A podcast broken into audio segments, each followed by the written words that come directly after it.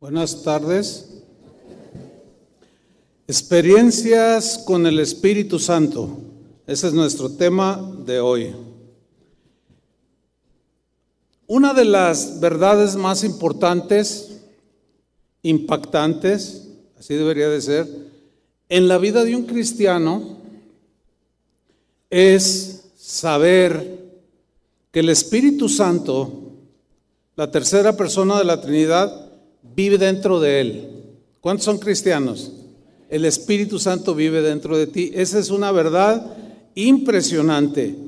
Dios fue el que decidió que cada cristiano fuera un templo donde Él habitara.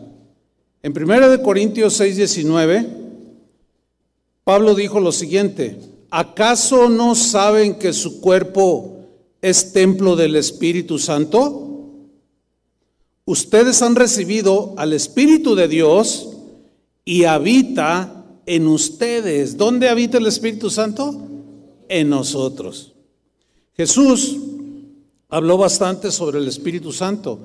Él dijo que tendría que irse, tendría que morir, resucitar e irse a la diestra del Padre, pero dijo, no los dejaré huérfanos, les enviaré el consolador, al Espíritu Santo. ¿Qué iba a hacer el Espíritu Santo en el corazón de cada creyente, Juan 16, 13, dice así, pero cuando venga el Espíritu de verdad, o sea, el Espíritu Santo, Él, o sea, el Espíritu, os guiará, los guiará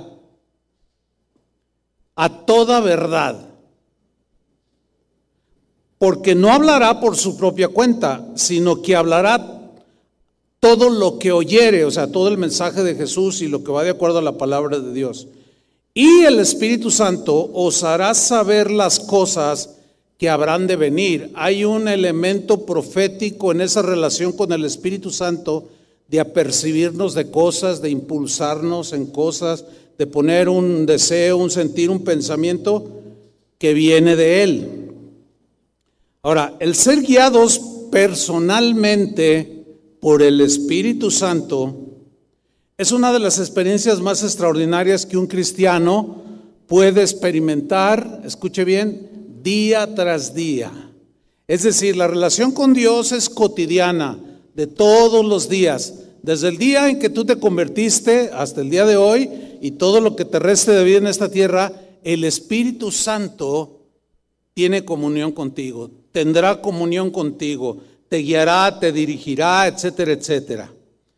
El ser guiados personalmente por el Espíritu Santo es muy importante en la vida de un cristiano.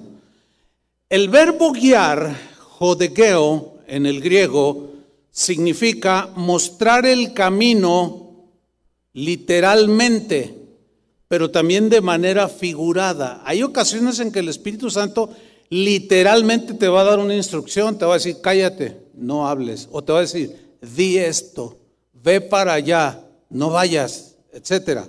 Pero es algo literal, pero también algo que, apunta hacia algo, algo figurativo. También se traduce como enseñar, o sea, el Espíritu Santo nos enseñará, nos enseñará el camino que debemos andar. El salmista David dijo, tu, tu buen espíritu me guíe a tierra de rectitud. También se puede eh, traducir como pastorear. O sea, el Espíritu Santo nos pastorea, nos guía, nos dirige, etcétera, etcétera. Jesús prometió que el Espíritu Santo siempre, siempre, siempre nos mostraría el camino a seguir. Iba a ser nuestro guía infalible, nos enseñaría qué hacer y qué decir aún en situaciones apremiantes que solemos vivir en nuestras vidas, y prometió también que nos iba a pastorear todos los días de nuestro peregrinar aquí en esta tierra. Hay un caso cuando Jesús está hablando con sus discípulos, ellos en ese momento estaban en una situación de persecución, pero esta iba a arreciar todavía más. Y Jesús les da una instrucción muy interesante. En Marcos capítulo 13, versículo 11, les dijo Jesús, pero cuando os trajeren para entregaros a los perseguidores, a los odiadores de, Jesús, fíjense la instrucción, no os preocupéis por lo que habéis de decir. O sea, así como pensando, ay, le voy a decir esto le voy a decir que dónde están los derechos humanos y no sé cuánta cosa. No, dice, no os preocupéis por lo que habéis de decir, ni lo penséis. Lean con atención, sino lo que os fuere dado en aquella hora, eso hablad, porque no sois vosotros los que habláis sino el Espíritu Santo.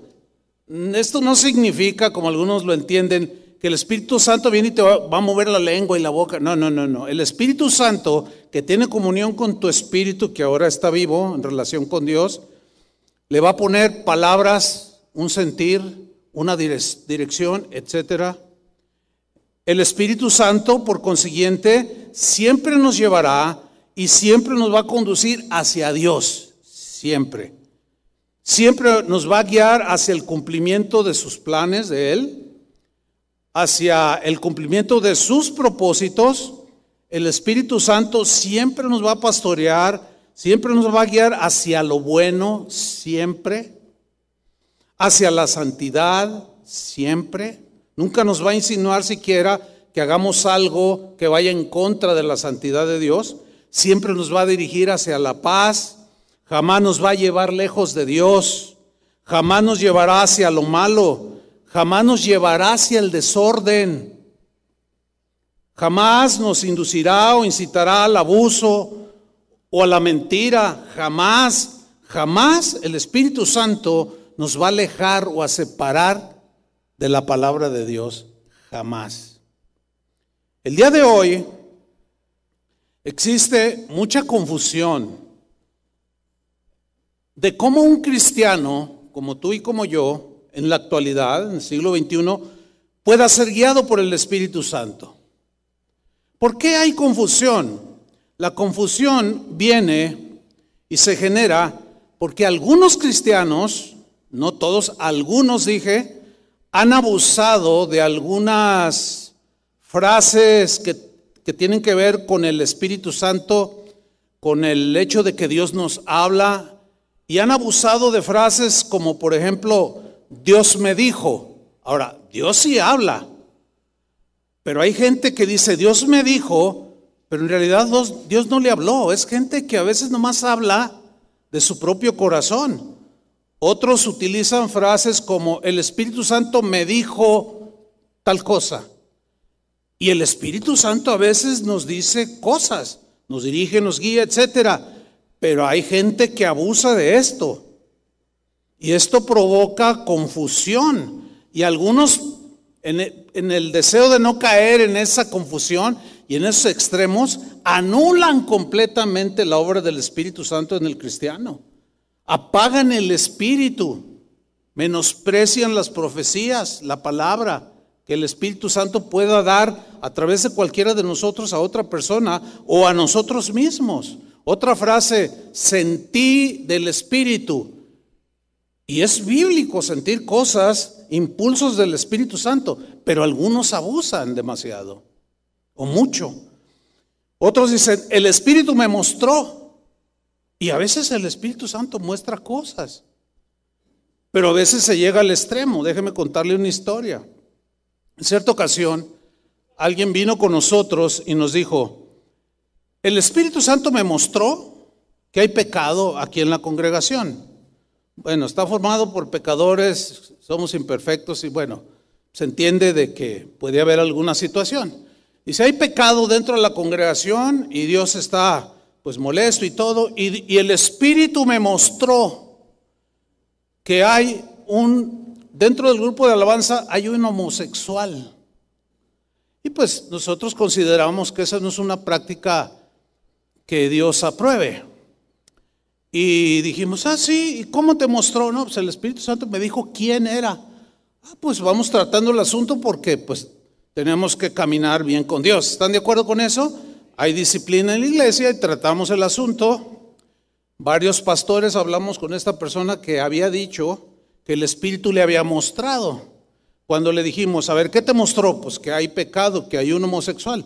Entonces debes de saber quién es. Y dijo, sí, sí sé. Dinos quién es. Dice, no, eso no se los puedo decir. Le dije, no, pues entonces, ¿cuál es el propósito de que el Espíritu te mostró que hay una persona que, que vive violentando la, la, palabra de Dios? Para no hacer largo el asunto, terminó diciendo, no, bueno, es que me figuré, es que en realidad no sé quién es. Imagínense que es, esta persona que dijo que el Espíritu le mostró, nos da el nombre y nosotros nos la creemos, porque el Espíritu le mostró. Y entonces agarramos a esa persona y le decimos, ¿sabes qué? Estás disciplinado, estás fuera del equipo de alabanza hasta que tus caminos sean limpios. Imagínense. Y, y no es cierto. Ahora, ¿hay casos verdaderos? Sí. Pero esos abusos, precisamente, son los que hacen que algunos anulen, nieguen que el Espíritu Santo el día de hoy nos pueda hablar. Pero esto no es nuevo, hermanos. Esto tiene siglos y en la Biblia están registrados casos donde gente habló de su propio corazón, de su imaginación. Por ejemplo, en Jeremías 23, 16, Dios mismo dijo, dijo lo siguiente, así ha dicho Jehová de los ejércitos. No escuchéis las palabras de los profetas que os profetizan. Había profetas en Israel que decían cosas. Os alimentan con vanas esperanzas. Porque habían, habían, se habían ido a la idolatría y había venido el juicio de Dios, la disciplina de Dios, eh, usando a sus enemigos para derrotarlos y humillarlos. Pero estos profetas decían, no, no, de nosotros, tuya es la victoria. Cuando no era cierto, era la derrota. Por eso les dice, los alimentan con vanas esperanzas.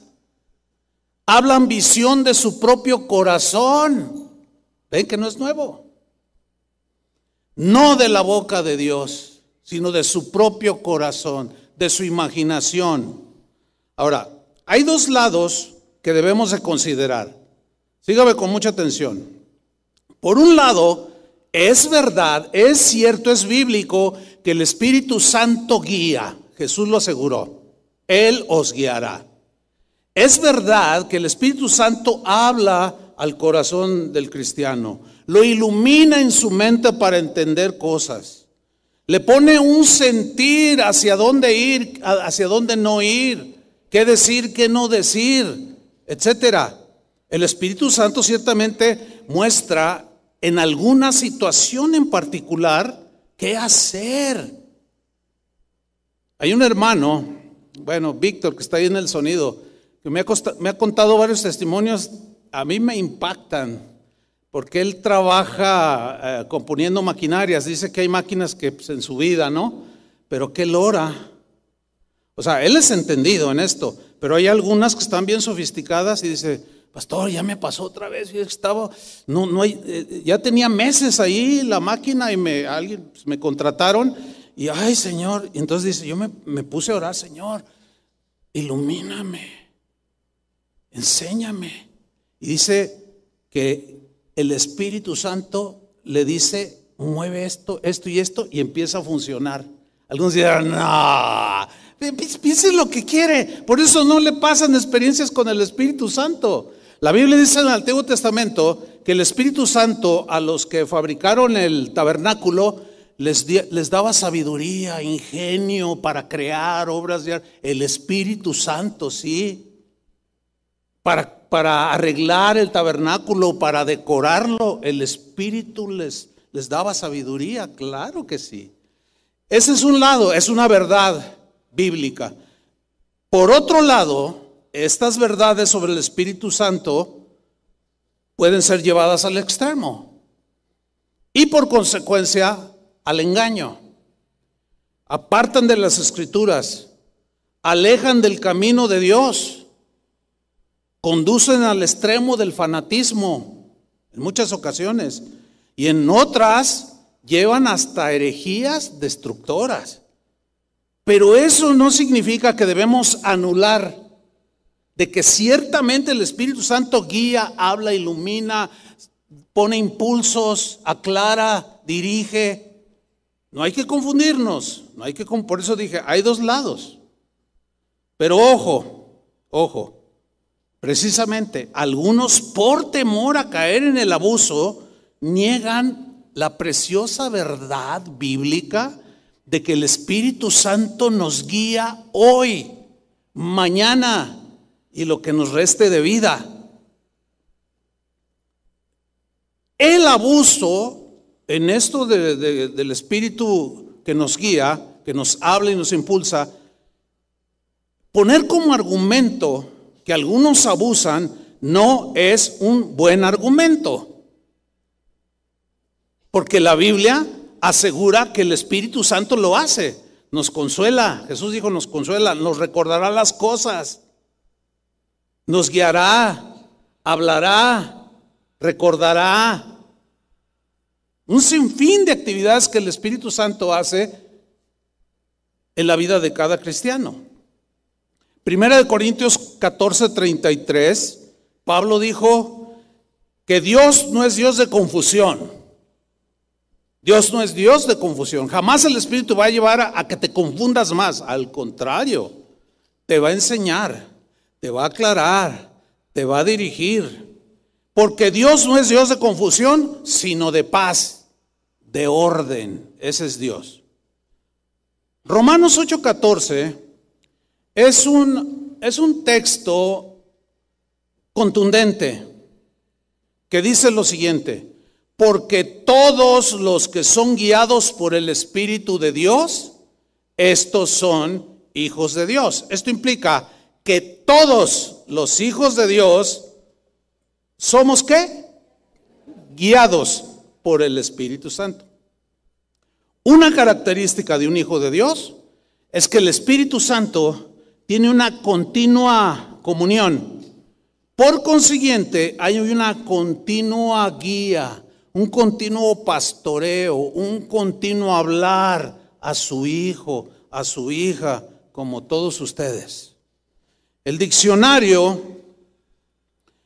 en griego dice que la, frase son guiados por el Espíritu está en, en tiempo participio presente. ¿Qué significa? Significa que la idea es la siguiente, que somos guiados, habla de continuidad, somos guiados continuamente, continuamente por el Espíritu de Dios.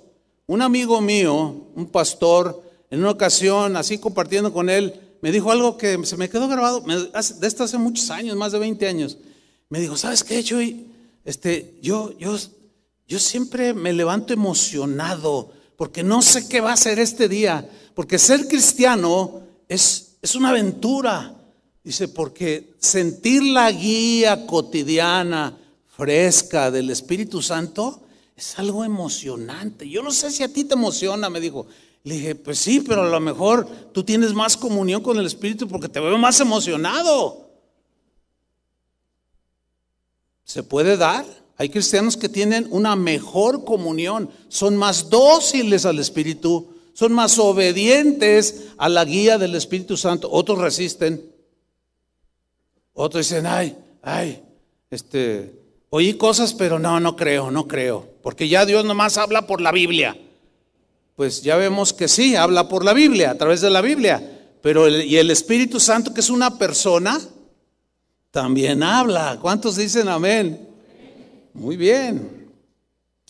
Esta guía del Espíritu Santo no está limitada a solo el conocimiento de las escrituras en el cristiano.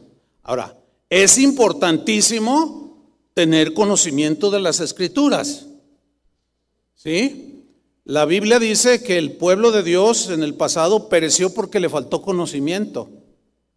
Entonces, es importante tener conocimiento de la palabra de Dios. ¿Por qué? Porque al leerla, estudiarla, escucharla, etcétera, es como ir cargando una computadora con información que tú la acumulas y cuando tú necesitas algo de esa información, buscas en tu computadora, das un clic y te sale allí lo que está, lo que está eh, con lo que está cargado el software, etcétera. ¿Me estoy explicando? Por ejemplo, miren, eh, yo tengo aquí en mi, en mi computadora, en mi tableta, tengo un software que puede controlar, yo puedo controlar desde aquí el sonido del auditorio, pero es un software especial y está cargado con la información adecuada para poderlo mm, mover ese el sonido. Pero si yo no tengo ese software y yo quiero mover y le busco y le pico en Google y donde le pique no va a pasar nada porque no está cargada. Por eso es, los, Pablo decía, que la palabra de Cristo abunda en vuestros corazones. ¿Por qué? Porque es lo que va a tomar el Espíritu Santo para recordarte en los momentos adecuados. Va a sacar la información que tú has recibido. Porque si Él te dice un texto y tú no lo conoces, dices, ay, se me hace que eso dice en el libro del mormón. O, qué sé yo, ¿verdad? O eso dice la atalaya, o qué. ¿Por qué? Porque no sabes. Entonces, por eso es importante que estudiemos la palabra de Dios. Por eso yo dije que el Espíritu Santo o la guía del Espíritu Santo no solo se limita al conocimiento de la Escritura, sino también se refiere a que el mismo Espíritu Santo quiere que nosotros seamos receptivos a su voz, que tiene que ir de acuerdo a la palabra de Dios, ciertamente. El Espíritu desea que nosotros seamos receptivos a esas cosas que Él puede poner en el corazón, impulsos que, por cierto, nunca nos van a inducir a actuar en contra de, Dios o en contra de la palabra o en contra de alguien. En 1 de Corintios capítulo 2 versículo 9, Pablo dijo algo muy interesante respecto al Espíritu. Dijo así, antes bien, y aquí está lo importante de la escritura, antes bien, como está escrito, como está escrito, ¿qué está escrito? Cosas que ojo no vio, ni oído yo, ni siquiera se puede imaginar el hombre, ni han subido en el corazón del hombre. Escuche, son las que Dios ha preparado para los que le aman. ¿Cuántos aman a Dios? Nosotros, un cristiano ama a Dios por naturaleza. Ahora, Dios tiene cosas preparadas para nosotros, cosas espirituales, iluminación espiritual, revelaciones espirituales, guía espiritual para saber cómo hacerlo, cómo enfrentar en esta vida. El otro día hablaba con un pastor joven de una casa de oración. Y decía, pastor, nos tocó una época muy difícil de vivir como pastores, porque ahora con todo eso de las ideologías eh, eh, de, la sexualidad y todo eso de los matrimonios que ahora hacen la gente del mundo, nos tocó un tiempo bien difícil, ¿cómo le hacemos? Y yo le contesté, no sé, porque a mí ya, yo ya voy de salida, pero a mí en mi tiempo me tocaron desafíos específicos. Y le dije a este pastor, lo único que te puedo decir es que el Espíritu Santo te va a guiar. Te va a dar guía, te va a dar palabra, te va a dar argumentos, te va, te va a dar eh, eh, eh, guía de cómo debes comportarte, cómo debes hablar, inclusive. En estos tiempos en que ahora ya se castiga en algunos países y pronto también en este país, de censurar cosas como la, la que dije hace un rato, ¿verdad? De que había un homosexual en, el grupo y que era falso y todo. ¡Ay, discriminan! Ya hay países donde meten a la cárcel a pastores que mencionan cosas como las que yo mencioné. Entonces, pero en mi tiempo, o sea, de auge, de, de, inicios, yo tenía, teníamos nosotros nuestros propios desafíos, así como los discípulos tenían sus propios desafíos. Y Jesús dijo, tranquilos, el Espíritu Santo les va a dar palabra. Siempre van a salir del aprieto, siempre van a poder argumentar, siempre van a poder decir algo que viene del Espíritu de Dios. De ahí la importancia de abrazar esta verdad. Sigo leyendo. Estas cosas Dios ha preparado para los que le aman. Pero en el versículo 10 dice algo muy importante sobre esas cosas que Dios tiene escondidas y que son para los que son habitación de Dios. Versículo 10. Pero Dios nos la reveló a nosotros, nosotros aquí somos los cristianos. Nos las reveló, se refiere a las cosas que Él ha preparado a los que le aman, las cosas espirituales, que no todos entienden, pero nosotros sí, pero Dios nos las reveló a nosotros por el Espíritu. Ahí está.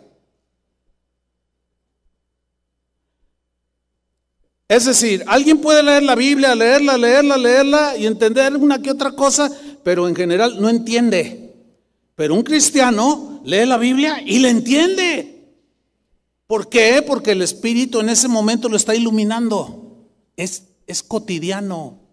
¿Cuántos de ustedes han dicho, Dios me habló por algo que sentiste? ¿Sí o no? Estoy hablando de cosas reales, objetivas. ¿Verdad? Aunque es un poco subjetivo, hay que reconocerlo, el hecho de que yo diga, Dios me habló, porque puede ser de mi propio corazón. Por eso es que hay que aprender, pero no desechar.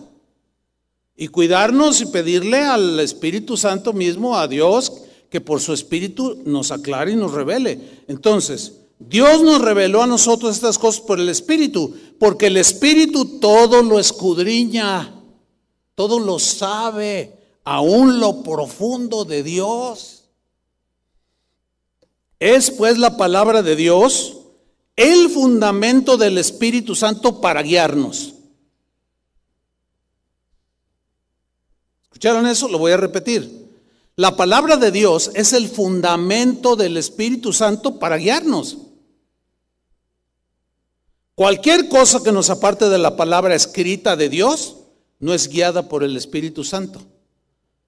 Ayer me preguntaba una persona, oye, tengo un amigo que, pues eh, dice que es cristiano, pero ya van tres veces que se casa. Ah, ¿y cómo le hace o qué? ¿Qué le, ¿Enviuda o qué? No, ¿cuál enviuda? Le aburre una y luego se casa y ahorita ya quiere la cuarta, que porque el Señor le puso en su corazón, que porque pues como que no la hace la señora esa. Le dije, no, no, no, no, no. ¿Ustedes creen que el Espíritu le habló eso? No, ya, ya se cree muy samaritano este. ¿Ya le anda llegando la samaritana? No, es obvio que no, no es el espíritu, es de su propio corazón, de su propia perversión y corrupción. ¿Sí o no? Fácil discernirlo.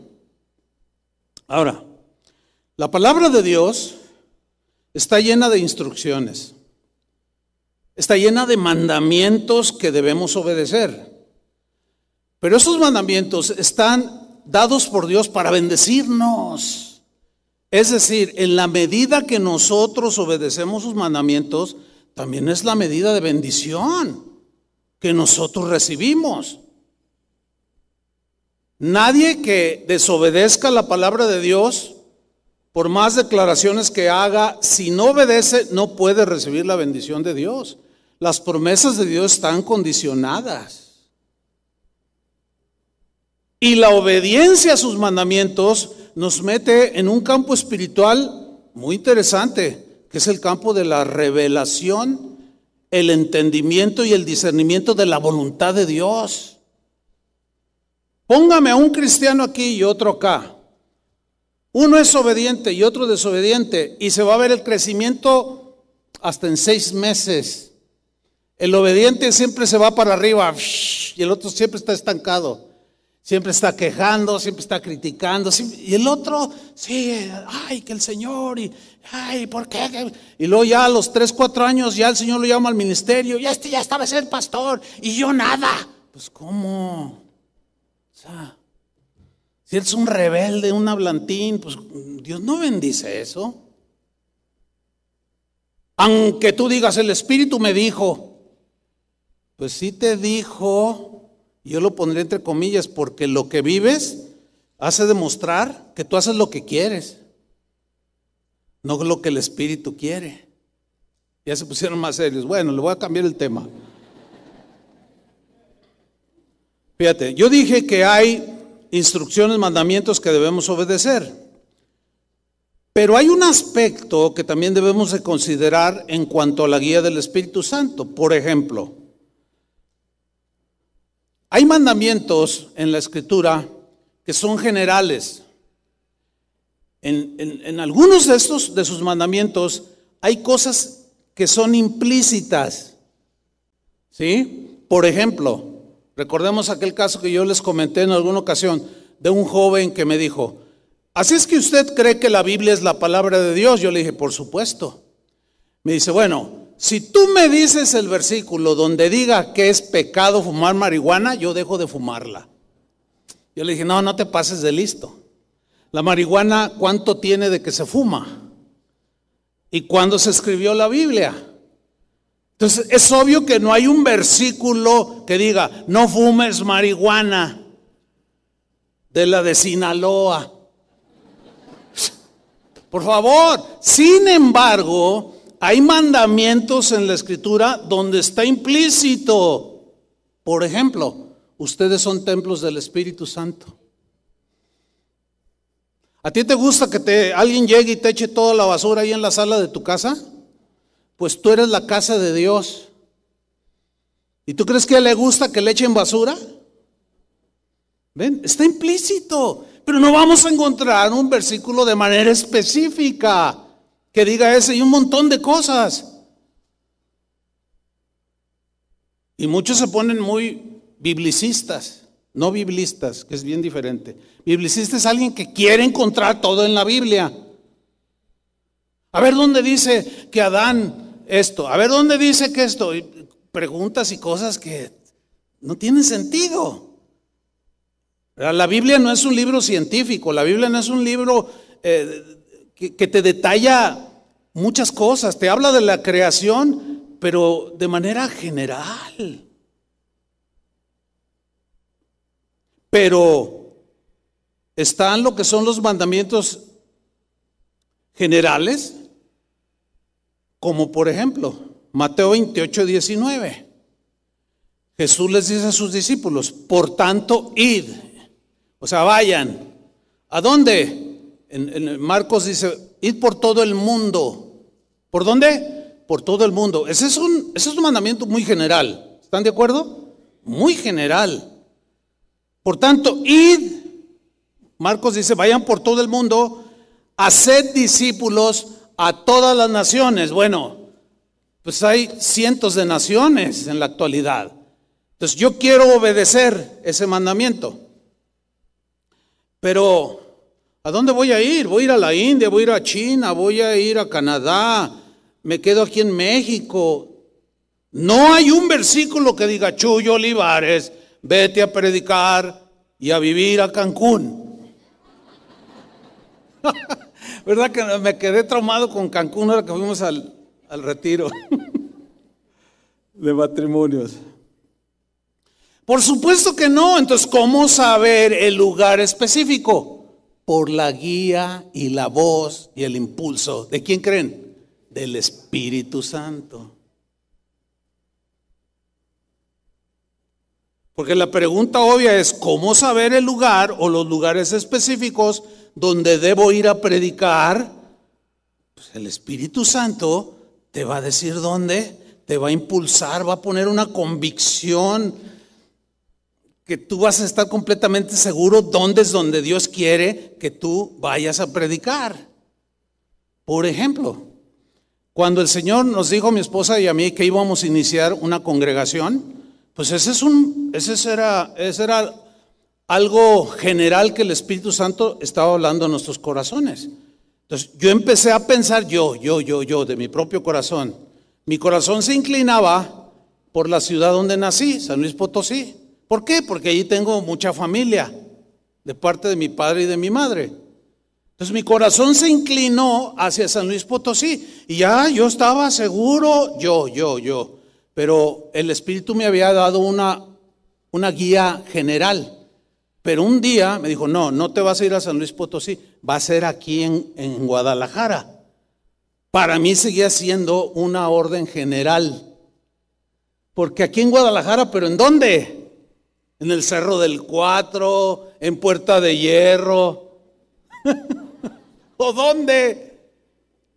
Y tuve que preguntarle al Señor, ¿y qué creen? El Espíritu Santo me habló. Sí, me dijo con quién, con quiénes y en dónde.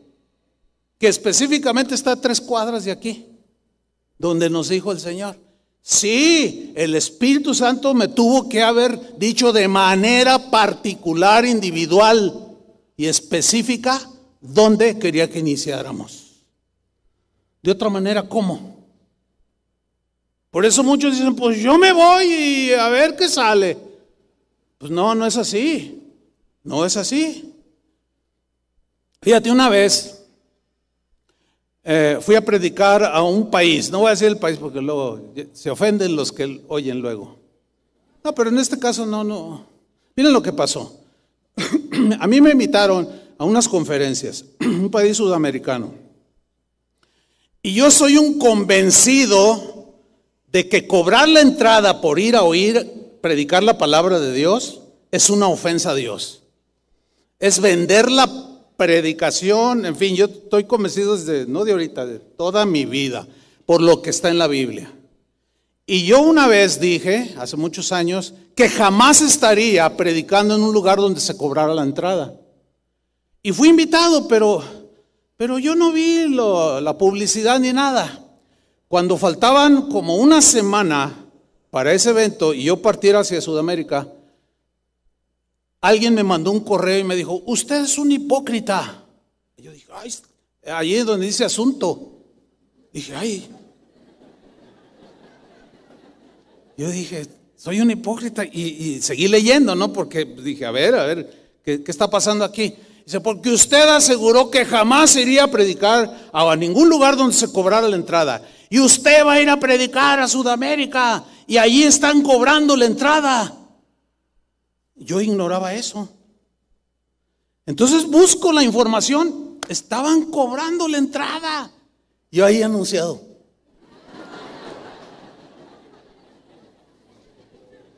Entonces dije, ay Señor, híjole, estoy en un dilema por lo que había dicho y por mi convicción. Entonces yo oré y le dije, Señor, ¿qué hago? Lo voy a cancelar. Y el Espíritu Santo claramente me dijo, no, vas a ir. Y vas a, yo ya tenía los mensajes, y vas a predicar, y los vas a reprender públicamente por cobrar la entrada. Dice, le dije, Señor, ¿por qué me metes en esta? Entonces yo le contesté a, este, esta persona que me escribió y le dije, fíjate que el Espíritu Santo me dijo que fuera. Ya ves, ya te vendiste. No, todos tienen un precio. Pues claro, van a sacar mucho dinero y te van a dar una buena ofrenda y que bla, bla, bla. Le dije, mira, puedes pensar lo que quieras. Eso no lo puedo evitar. Yo estoy seguro que el Señor me dijo que fuera. Pero quiero que sigas por internet, porque sí había manera de seguirlo, lo que voy a predicar. Pues ya estoy ahí predicando. ¿Y qué creen que tuve que decirles? Y estaba ahí el organizador le dije, ¿sabes una cosa? El haber cobrado la entrada ofendió a Dios. Y yo estoy aquí nada más para decirte que te rebelaste contra Dios, porque era alguien que enseñaba a no cobrar y se cambió. Y cuando yo dije eso, empezó a llorar. Se paró y dijo, hermano, les vamos a regresar el dinero, les pido perdón. Pero si es cierto, no debí de haber cobrado, debí de haber confiado en Dios para suplir los gastos. Ah, ¿y qué tal si no hubiera ido? Ahorita seguiría cobrando. ¿Ven? ¿Se fijan cómo, cómo la guía del Espíritu Santo es importante? En otras dice, no, no vayas, qué sé yo. Pero vamos a ver un caso bíblico que para mí es, es espectacular por toda la enseñanza que tiene. Se trata de Pablo. Andaba con alguien, un compañero llamado Silas. Hechos 16.6. Vamos ahí. Pablo, cumpliendo la orden general de ir a predicar, dice Lucas, que escribió el, el libro de los Hechos, que atravesando, o sea, Pablo, Frigia y la provincia de Galacia, lean con mucha atención lo que viene a continuación. Les fue prohibido por el Espíritu Santo hablar la palabra en Asia. Fíjate, habla en plural. Les fue prohibido. Ah, caray. A ver, a ver, a ver, a ver. Pablo estaba obedeciendo el mandamiento general de Jesús de ir por todo el mundo a predicar. Y luego ahora parece algo contradictorio de que el mismo Espíritu Santo le prohíba a Pablo, a Silas y a los que andaban con él predicar la palabra. ¿No les parece contradictorio? ¿Por qué? Pues porque ellos iban haciendo la voluntad de Dios pero de pronto ellos quisieron ir a Asia, vamos a Asia, pero el Espíritu Santo les prohibió. Y aquí surgen unas preguntas muy interesantes. ¿Cómo le hizo o cómo le hicieron estos hombres, Pablo, Silas y los demás, para saber que el Espíritu Santo o el por qué el Espíritu Santo les estaba prohibiendo ir a predicar?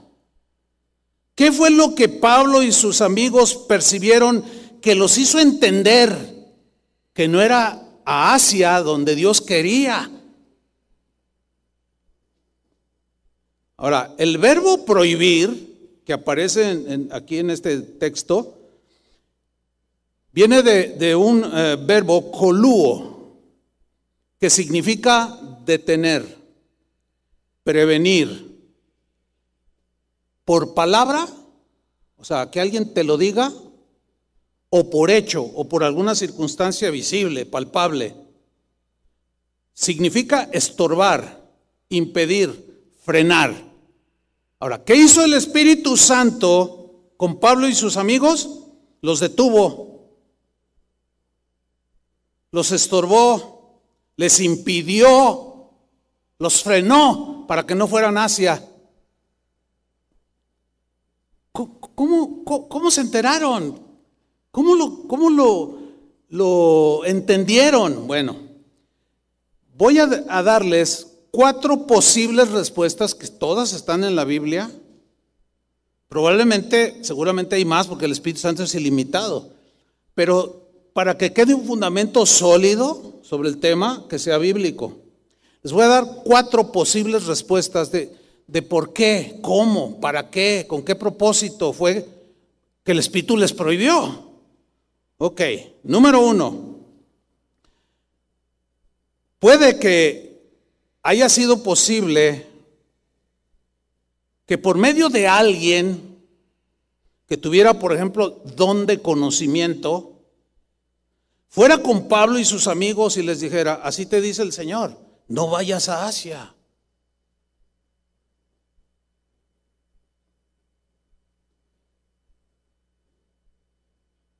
En Hechos 9:25 vemos algo muy interesante. Pablo, recién convertido, empieza a predicar de Cristo. Va a las sinagogas, disputa con los fariseos y, y estos sienten celos e intentan asesinarlo a Pablo. Y miren lo que sucede, Hechos 9:25. Entonces los discípulos, tomándole de noche a Pablo, le bajaron por el muro, lo descolgaron en una canasta, métete aquí rápido y lo bajan. Bueno, alguien podría malinterpretar o juzgar mal este episodio en la vida de Pablo y pudo haberle y puede llegar a la conclusión de que Pablo era un cobarde. ¡Cobarde! ¿Por qué huyes? Enfréntalos porque el Señor te puede librar así como libró a Daniel de los leones. ¿Verdad que lo libró? Así como los tres eh, en el horno de fuego. ¿Y tú por qué oyes? No, no, espérame. También la Biblia dice que el avisado ve el mal y se esconde. También dice, ¿verdad? Es un proverbio. Bueno, ese fue un episodio en la vida de Pablo. Ahora vamos a ver otro episodio en el mismo Pablo, donde el mismo Espíritu Santo le habla y le da una guía y una dirección específica, pero bien diferente a la primera de que lo descolgó. Huye, huye, huye. Estaba iniciando su ministerio. Dios no, no estaba en el plan que muriera en ese momento. Huye. Ese fue el impulso. Ahora vamos a ver Hechos 20:22. Aquí ya Pablo está en, su, en el desarrollo total, pleno de su ministerio. Está con unos pastores en Éfeso. Se está despidiendo. Y dice lo siguiente en Hechos 20:22. Ahora, he aquí yo ligado yo en espíritu, voy a Jerusalén Fíjense lo que viene a continuación. Sin saber lo que allá me ha de acontecer. Pero el Señor ya me dijo que vaya a Jerusalén. Pero no sé lo que me va a acontecer, porque lo seguían persiguiendo, lo querían matar. Pero miren el versículo 23. Salvo. Salvo que el Espíritu Santo por todas las ciudades donde él iba, me da testimonio. ¿Cómo?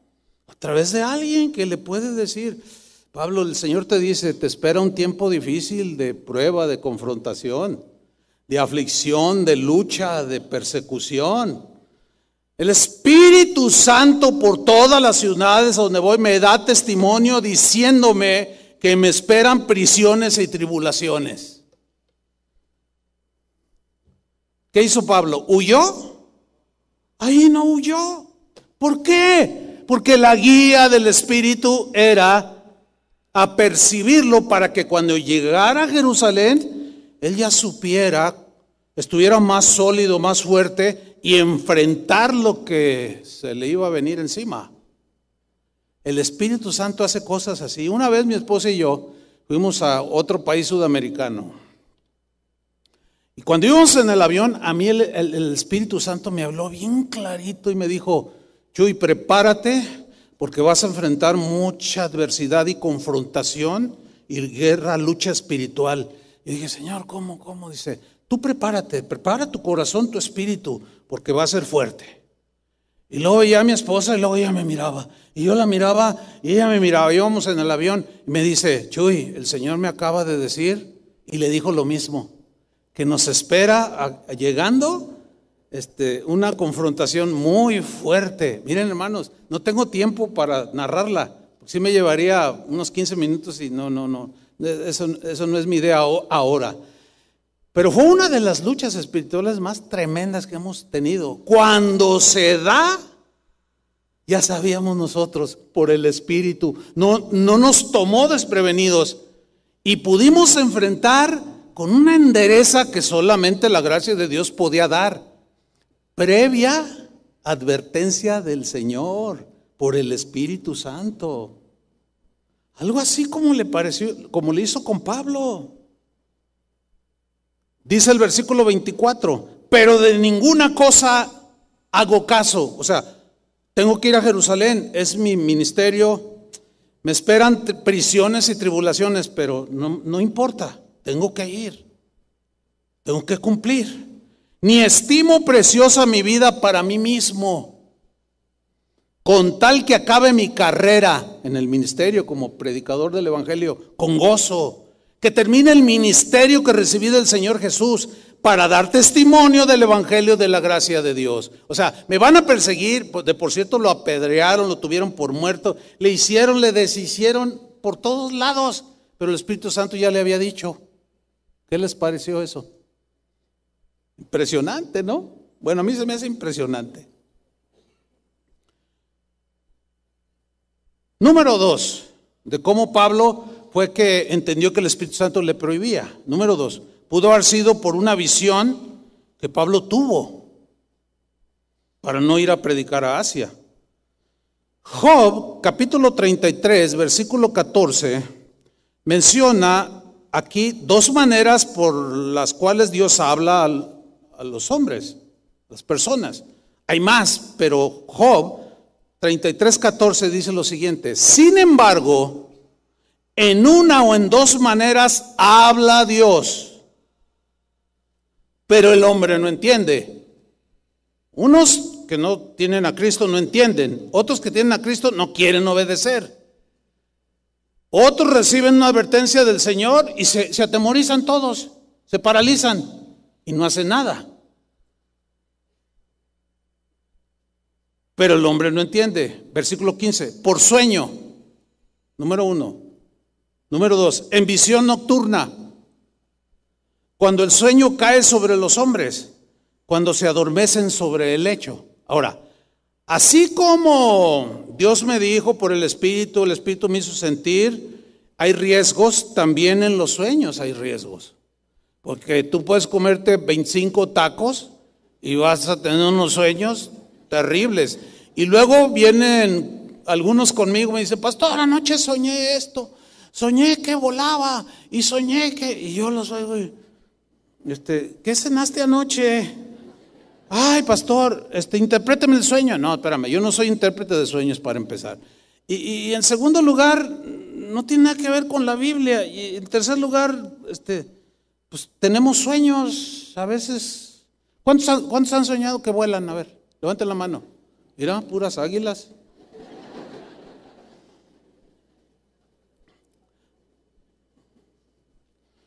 Sin embargo, Dios sí habla a través de sueños. Y también por visiones.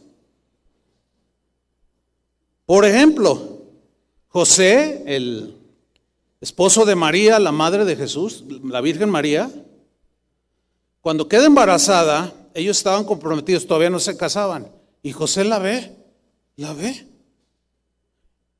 Y se da cuenta que está embarazada y la quiere dejar. Y en Mateo 1.20 dice que José pensando en esto, pues ¿cómo me engañó? Porque no era de él. ¿Qué sucedió? He aquí un ángel del Señor le apareció en sueños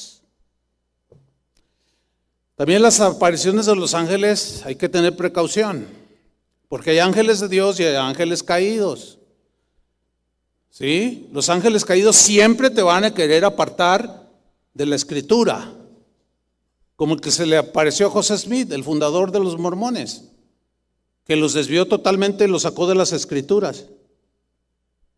Y Pablo dijo, más aún yo o un ángel del cielo les anuncio un evangelio diferente del que les hemos enseñado, está bajo maldición.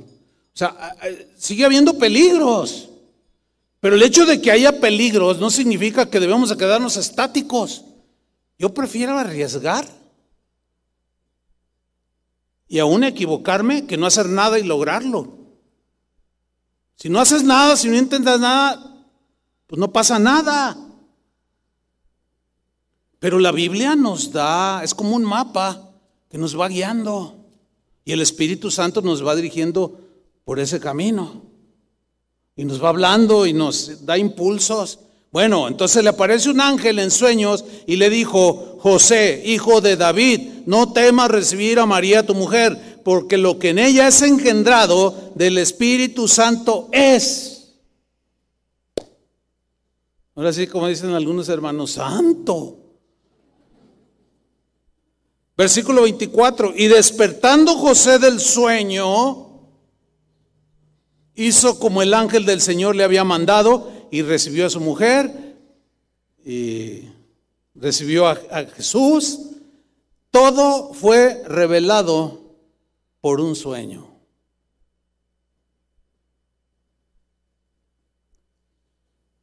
Cuando yo todavía no era cristiano, yo tuve un sueño. Se lo voy a contar así rápido. Ya me estaban evangelizando. Una noche, no tengo idea la hora que era, yo estaba soñando, pero un sueño aterrador, horrible. Soñaba o soñé que yo estaba entre una multitud que corrían para todo, en todas direcciones, chocaban unos a otros, pero todos gritaban de manera desesperada, sálvenos, que nos salve, auxilio, auxilio. Y yo miraba todo el gentío que se atropellaban. Yo dije, pero ¿por qué? ¿Qué está pasando? Y en eso giro a mi izquierda y veo una bestia indescriptible. O sea, era una bestia horrible, con una cabeza enorme, así, este, horrible la bestia, que embestía a las personas y las hacía pedazos. Auxilio, auxilio, y, ¡ah! y los pisoteaba y nada más con, con pegarles con la cabeza los despedazaba. Y yo me quedé como estatua de miedo. Y en eso la bestia voltea y se me queda viendo a mí. Y que se me deja venir. Y que empiezo a correr. Y empiezo a correr y voy. Y yo volteaba y cada vez veía esa bestia más cerca de mí. Cuando estaba entre uno o dos metros ya para investirme y haciendo hacerme pedazos, yo grité, auxilio. Y en ese momento elevé mis ojos al cielo y había como un balcón y ahí estaba Jesús. Ciertamente no le vi el rostro, pero yo sabía que era Jesús. Y me dijo, solamente extiende tu mano y dime, ayúdame. Y yo no lo hacía. Y la bestia aquí ya a punto de embestirme. Cuando la tengo ya casi respiraba su respiración algo espantoso. Yo miré a Jesús en el balcón y le dije, ayúdame, pero extendí la mano. Y en el sueño al instante yo estaba junto a Jesús y me abrazó. Me puso su brazo aquí en, en mis hombros y me dijo, mira Chuy, esa bestia es Satanás. Ve lo que hace con la gente. Eso es lo que quería hacer contigo. Pero todo aquel que extiende su mano por ayuda a mí, así como tú, está salvo. Y yo vi cómo destruía y despedazaba un montón de gente, que despierto. Y estaba yo temblando, estaba impactado y que voy al cuarto de mi hermana, la única cristiana que había en ese entonces en mi casa, y la toqué. Estaba oscuro y le toqué los pies. Y le dije, Gina, Gina, me dice, ¿qué, qué, qué, pasó? Le dije, es que tuve un sueño bien feo. ¿Qué soñaste? Cuéntame, me dice. Y le empiezo a contar. Y me dice, Chuy, creo que es la última llamada para ti. Eso fue un martes. El jueves que yo les narré, 2 de noviembre de 1976, dos días después, entregué mi vida a Cristo. Le dije, ayúdame. Y ahora aquí estoy. Y más allá, Él no está afuera, está aquí, como está en ti. Yo lo viví, nadie me lo contó. Eso me marcó hasta la fecha. Esta, yo creo que es la primera vez que cuento este sueño. Porque entiendo el riesgo que hay, porque muchos salen con sueños bien rarísimos. Suena raro el que yo tuve, pero tiene que ver mucho con la conversión, ¿sí o no? Tiene mucho que ver con, mira, ese Satanás y mira lo que hace con la gente, con los que no extienden su mano para pedirme ayuda, pero el que la extiende al instante, por la fe, somos salvos. Por sueños. Visión nocturna. Abraham, en Génesis 15.1, dice, después de estas cosas vino la palabra de Jehová a Abraham en visión. En visión. Aquí Visión es una experiencia muy personal, de un encuentro con Dios, de una cercanía muy particular entre una persona y Dios. Una intimidad donde, donde es como que estás viendo una película donde tú y Dios son los que salen en esa película. Y tú te estás viendo que tú eres un protagonista. Aquí está, ¿en qué consistió esta visión? Dice, vino palabra de Jehová a Abraham en visión. O sea, Dios le habló, su voluntad se la reveló por medio de una visión, diciendo, no temas, Abraham, yo soy tu escudo y tu galardón será sobremanera grande. Y Abraham se, en, en esa visión, pues estaba turbado y le dijo, pero ¿cómo? Porque Dios le prometió un hijo, pero no tengo hijo. Y dice en el versículo 5, y lo llevó fuera ¿Sí? En la visión. Y le dijo, mira ahora los cielos. Todos hemos mirado el cielo, ¿no? y cuenta las estrellas, si las puedes contar. Y le dijo, así será tu descendencia. El libro de Romanos, el libro de Gálatas dice que nosotros somos hijos de Abraham por la fe, porque creyó a Abraham a Jehová y le fue contado por justicia, versículo 6. Y todos los que somos de la fe en Cristo Jesús somos hijos de Abraham por la fe. Y esas estrellas que Dios le reveló hace miles de años a Abraham en una visión, tú eras una de esas estrellas, porque tú eres esa descendencia de Abraham, que es la gente de fe, que creyó sin haber visto en una visión. Cuando iniciaba casa de oración, Sería esto como en 1983 más o menos. Un día yo me recosté ya para dormirme y de pronto yo cerré mis ojos y tuve una visión. Ya estaba medio dormido, pero no estaba completamente dormido. De eso estoy convencido.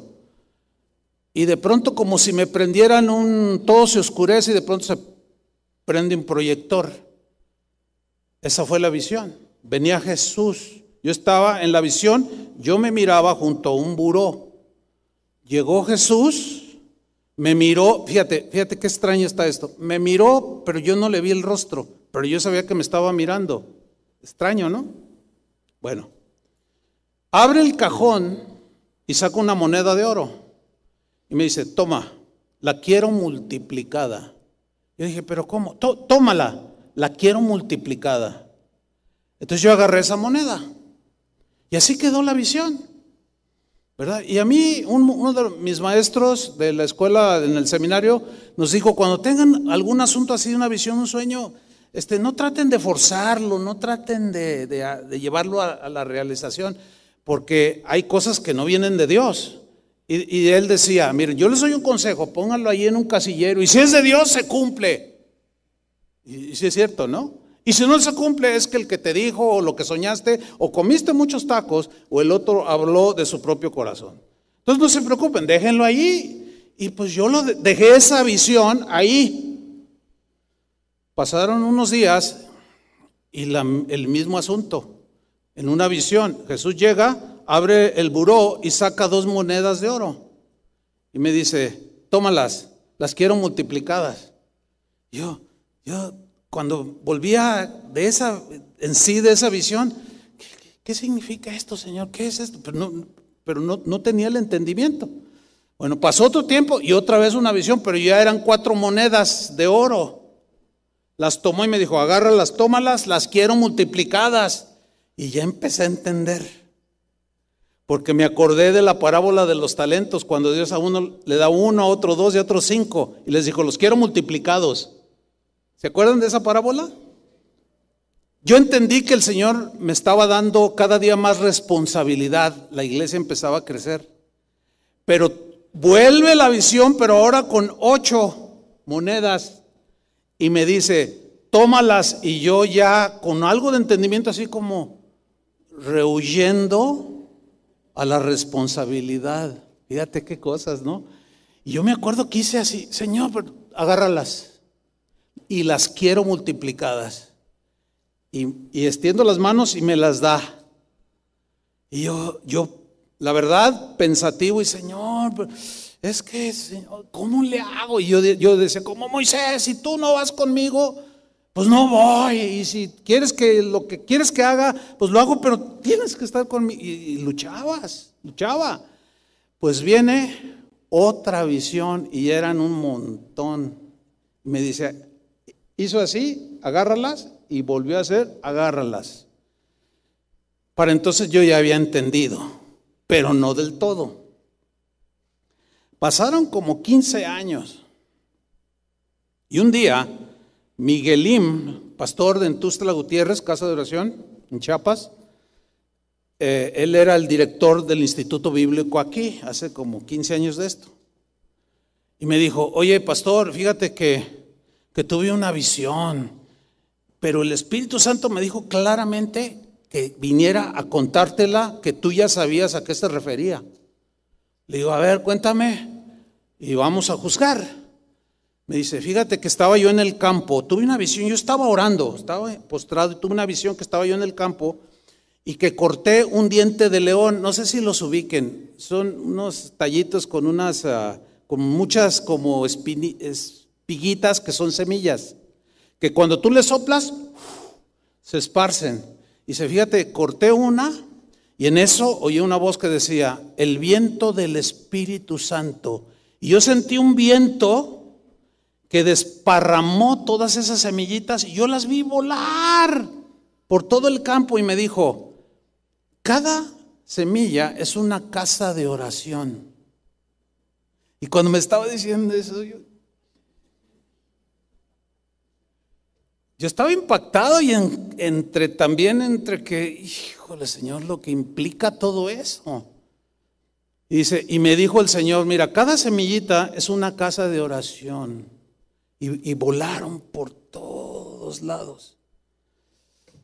Pues esa visión ya se cumplió, casi 200 casas de oración.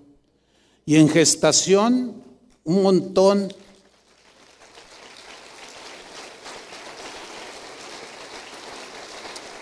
Bueno, nadie le está robando la gloria a Dios aquí, ¿verdad que no? Porque luego no falta el que dice, pues que no entienden quizás estas cosas y lo, juzgan muy carnalmente, muy en la carne. Ay, a veces le está quitando la gloria. Ay, ay, sí, 200 iglesias. No, ustedes saben que no es así. Pero bueno, ¿verdad? Cada quien. Pero eso fue una visión. Dios me habló a través de eso y el cumplimiento, y ahí está. Experiencias con el Espíritu Santo. Tercera, vámonos rápido.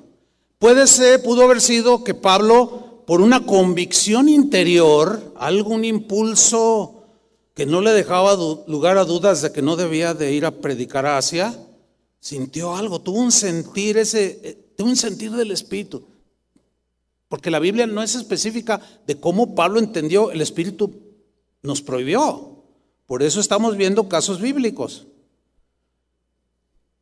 Un sentir, un impulso. Había un hombre llamado Simeón, Lucas 2.25. Dice, he aquí había en Jerusalén un hombre llamado Simeón, y este hombre, justo y piadoso, esperaba la consolación de Israel. Lean, lean conmigo. Y el Espíritu Santo estaba sobre él. Oh, qué emocionante. Versículo 26 y le había revelado, lo recalco, porque muchos parece como que dicen, no, pero el Espíritu ya no revela. Bueno, para mí sigue revelando, no palabra infalible que, que tenemos escrita, pero acontecimientos cotidianos, sí, por supuesto. Y le había revelado, le había sido revelado por el Espíritu Santo que no vería la muerte antes de que viese al ungido del Señor, o sea, al Mesías. En, en, español, el Espíritu Santo le dijo, Simeón, sí Señor, por el Espíritu. Le dijo, ¿sabes?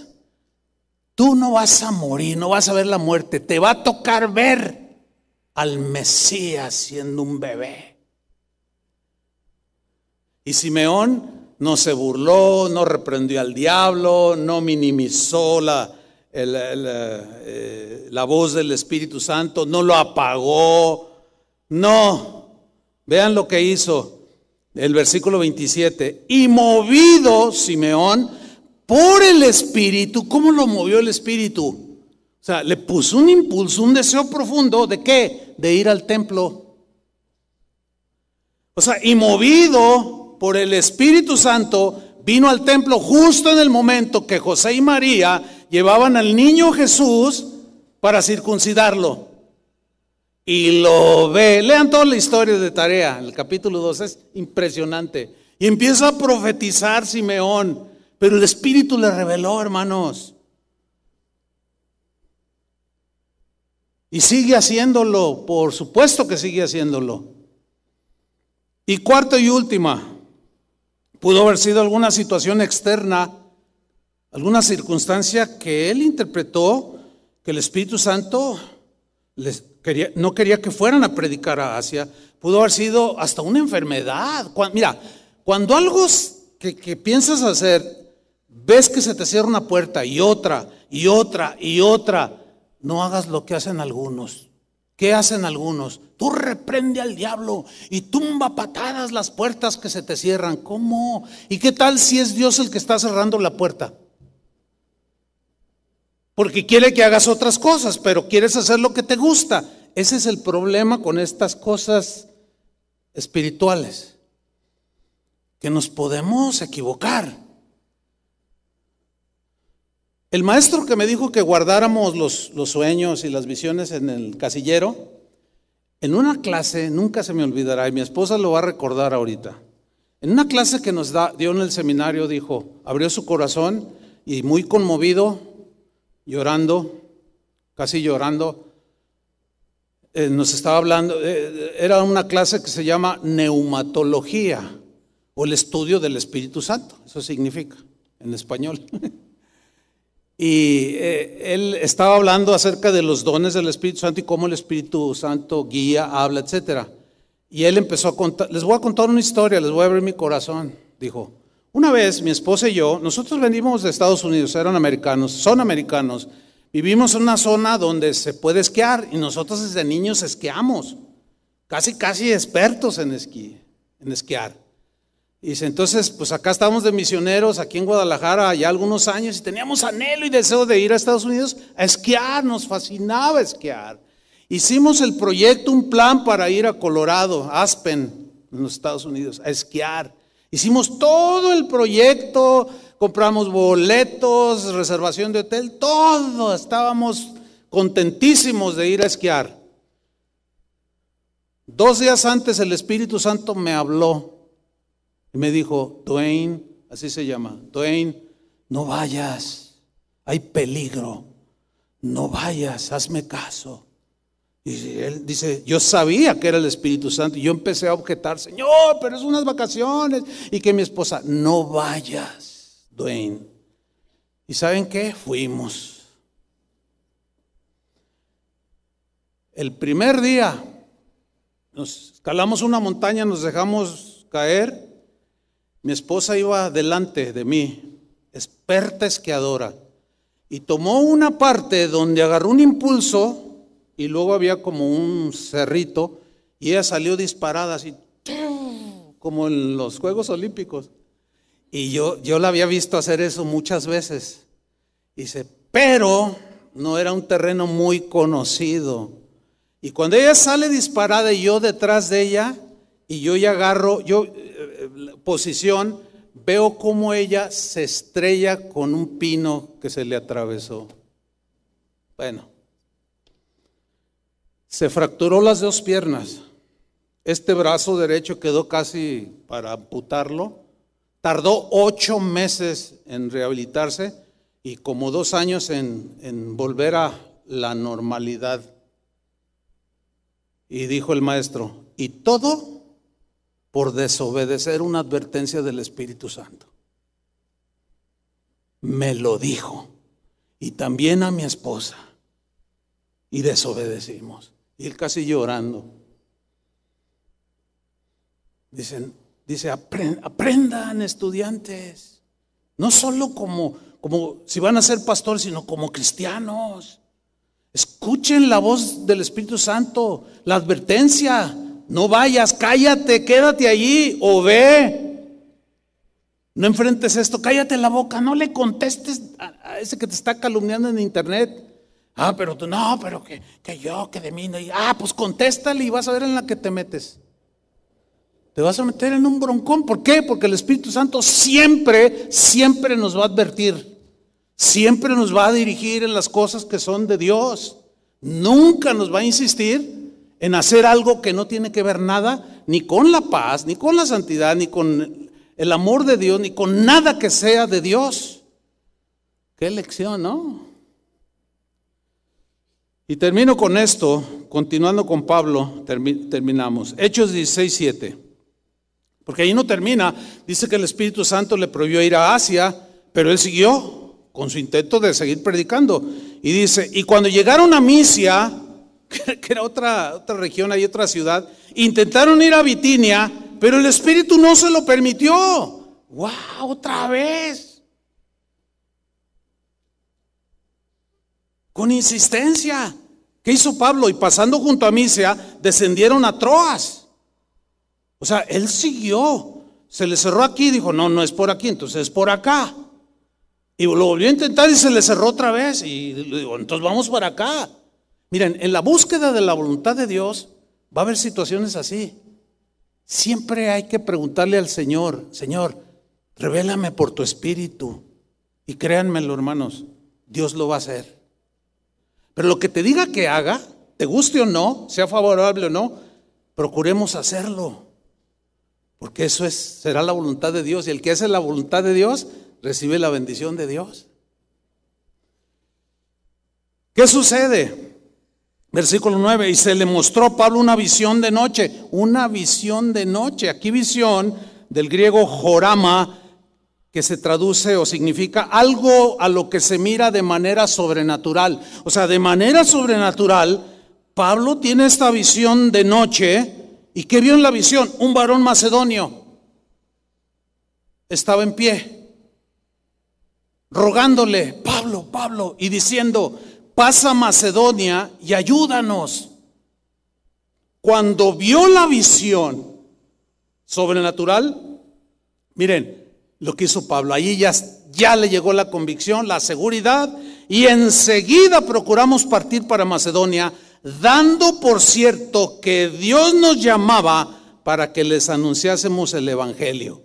Pero en Macedonia, no en Asia, Macedonia estaba en Europa, en la actual Europa. De manera que ellos en el capítulo 16 dice, zarpando pues de Troas, vinimos con rumbo directo a Samotracia y al día siguiente a Neápolis y de allí a Filipos, que es la primera ciudad de la provincia de Macedonia, y una colonia y estuvimos en aquella ciudad algunos días. Y un día de reposo salimos fuera de la puerta, junto al río donde solía hacerse la oración y sentándonos hablamos a las mujeres que se habían reunido. Entonces una mujer llamada Lidia, vendedora de púrpura de la ciudad de Tiatira, que adoraba a Dios aunque no lo conocía, estaba oyendo lo que Pablo decía y el Señor abrió el corazón de ella para que estuviese atenta a lo que Pablo decía.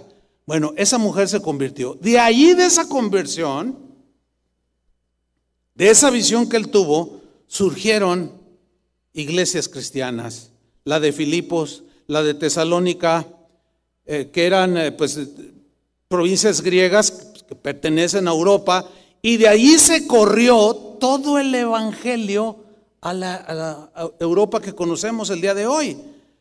Todo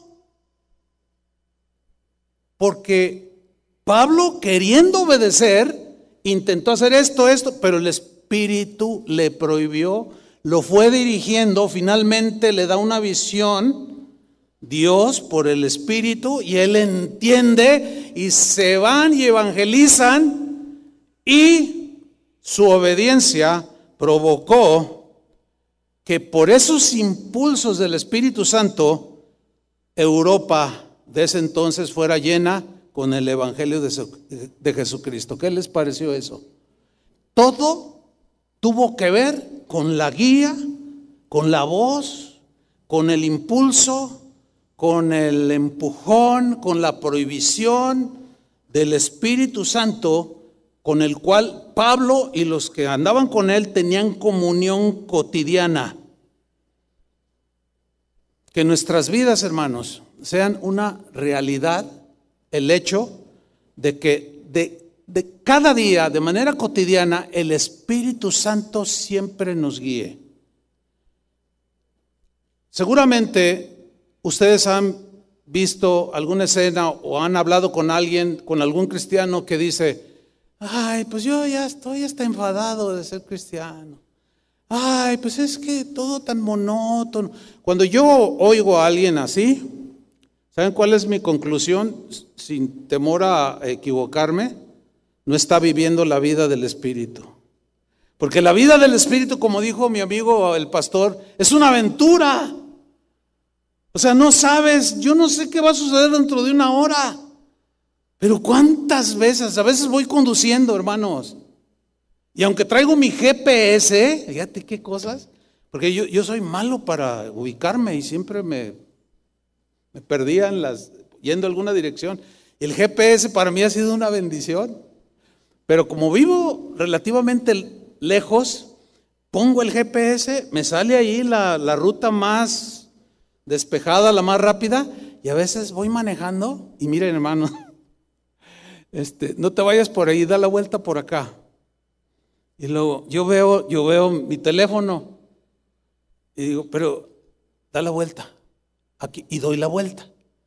Y luego, bueno, de todas maneras llego. Pero el asunto es que mientras voy, pues el, GPS, ya esta musiquita me pusieron para amenizar el final.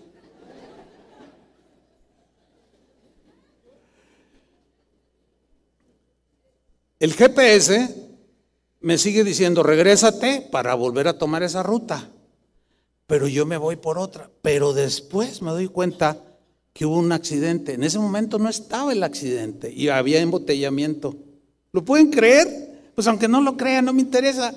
Pero yo sí lo veo, lo palpo. Todos los días hay, guía fresca del Espíritu Santo. Que la vida de cada uno de ustedes, hermanos, sea enriquecida, refrescada y, y creciente en una relación continua de experiencias con el con la tercera persona de la Trinidad, que es el Espíritu Santo que habita en ti. Dale un aplauso al Señor. Amén. Gracias, Señor. Pónganse de pie. Vamos a, a, darle gracias al Señor. Si quieres levantar tus manos, está bien. Si no, de lo profundo de tu corazón, dile, Señor, muchas gracias. Quiero pedirte, Padre, que que esta palabra se arraigue en mi espíritu, en mi corazón, y que pueda yo vivir de manera cotidiana. Oír el susurro tierno del Espíritu Santo, a veces la voz fuerte del mismo, a veces diciéndome, cállate, o a veces habla, no vayas allá o ve para acá. Señor, que sea una realidad cotidiana en mi vida. Díselo al Señor con tus propias palabras. Puedes hablarme, Señor, aunque a veces no solo nos habla, porque quizás nos ha estado hablando y a algunos ya les está gritando, escúchame. No se les olvide esa historia del pastor Dwayne, de su esposa. Es, es, es, es, para muchos habrá ocasiones de vida o muerte, oír la voz del Espíritu. Amén. Dile, Señor, guíame con tu Espíritu Santo en el nombre de Jesús.